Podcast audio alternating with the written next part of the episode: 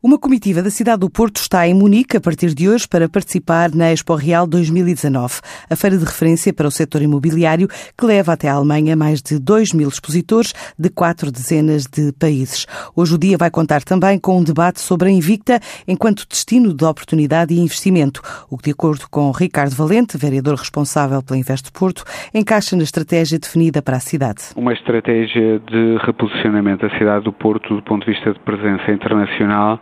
nas chamadas feiras de investimento em cidade, não é? E definimos que o Porto teria que estar presente nas duas principais, que basicamente são o MIPIM, que acontece em França, em Cannes, e a Expo Real, eh, que acontece em Munique. E estas feiras basicamente são feiras de apresentação de cidades numa perspectiva multifuncional de investimentos. Esta presença é fundamental. Eh, num momento em que o Porto tem uma capacidade de atração enfim, bastante forte do ponto de vista da empresa, ou seja, a quantidade de empresas que está a chegar à cidade é crescente e, portanto, nós estamos a falar de uma cidade que nos últimos anos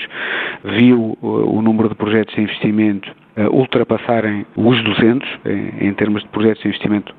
que chegam à cidade acompanhados por nós, por nosso Investe Porto, não é? Portanto, a agência de investimento da cidade,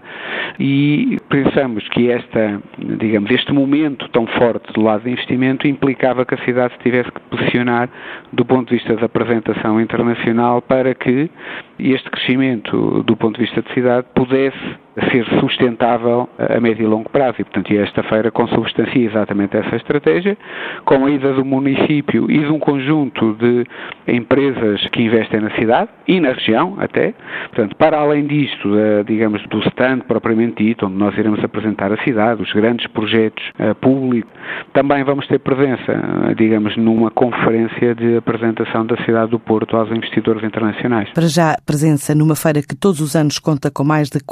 4.500 participantes, oriundos de 72 países.